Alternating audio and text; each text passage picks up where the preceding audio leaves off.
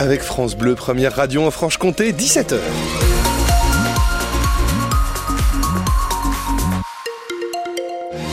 Pas de soucis particuliers sur la route cet après-midi. Des ralentissements sur la nationale 57 entre euh, la Clusée Mijou et Pontarlier, la rocade de Besançon qui se charge comme euh, la rue de Vesoul. À Vesoul, la circulation est fluide. Prudence néanmoins parce que les températures ne sont pas bien hautes, Anne Fauvarc. Exactement. On a moins 4 dans le Haut-Doubs actuellement, moins 1 à Besançon, 1 degré à Vesoul, moins 2 à plus 2 dans le Jura. Le temps reste couvert. À la une ce soir, un appel à témoins lancé par les gendarmes du Jura pour une disparition inquiétante. Oui, celle de Jérôme Panissé, 59 ans, parti de chez lui à Saint-Lupicin, près de Saint-Claude, hier matin pour une balade à pied et qui n'a pas donné signe de vie depuis. Il était 9h hier matin lorsqu'il est parti.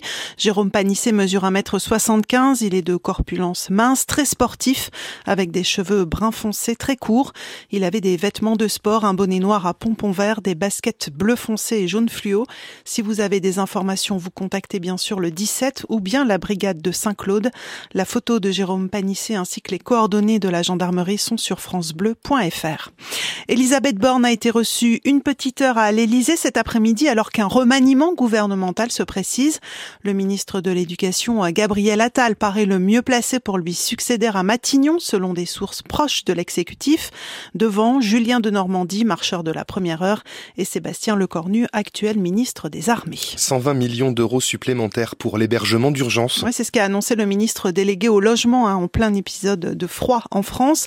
Cette nouvelle enveloppe correspond à 10 000 places supplémentaires.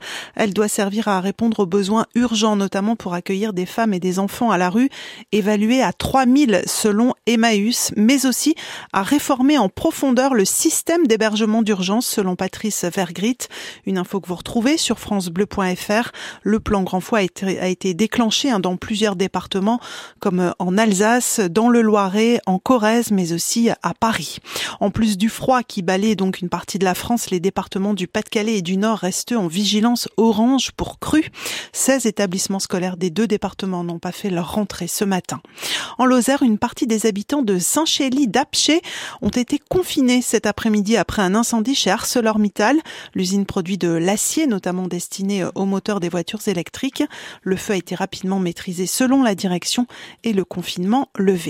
Sur le Dakar en Arabie Saoudite, Stéphane Peterencel termine huitième en auto, étape remportée par le Brésilien Lucas Moraes, troisième du classement général l'an passé.